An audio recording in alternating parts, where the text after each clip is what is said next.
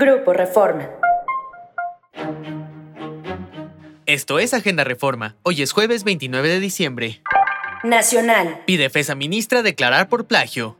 La Facultad de Estudios Superiores Aragón convocó a la ministra Yasmín Esquivel a declarar en torno al presunto plagio de la tesis de licenciatura del que fue acusada por el académico y escritor Guillermo Sheridan. A través de una comunicación difundida en su portal, la escuela también exhortó a los demás involucrados. La asesora Marta Rodríguez, el exalumno cuyo trabajo fue copiado, Edgar Ulises Báez Gutiérrez, así como los jurados que participaron en el proceso de titulación, a rendir su testimonio a más tardar el 29 de diciembre. Piden en Morena piso parejo por espectaculares de Sheinbaum. El equipo que impulsa la aspiración presidencial del canciller Marcelo Ebrard exigió a la dirigencia de Morena poner orden y establecer piso parejo rumbo a la contienda del 2024, tras la exhibición de espectaculares que promocionan a la jefa de gobierno Claudia Sheinbaum.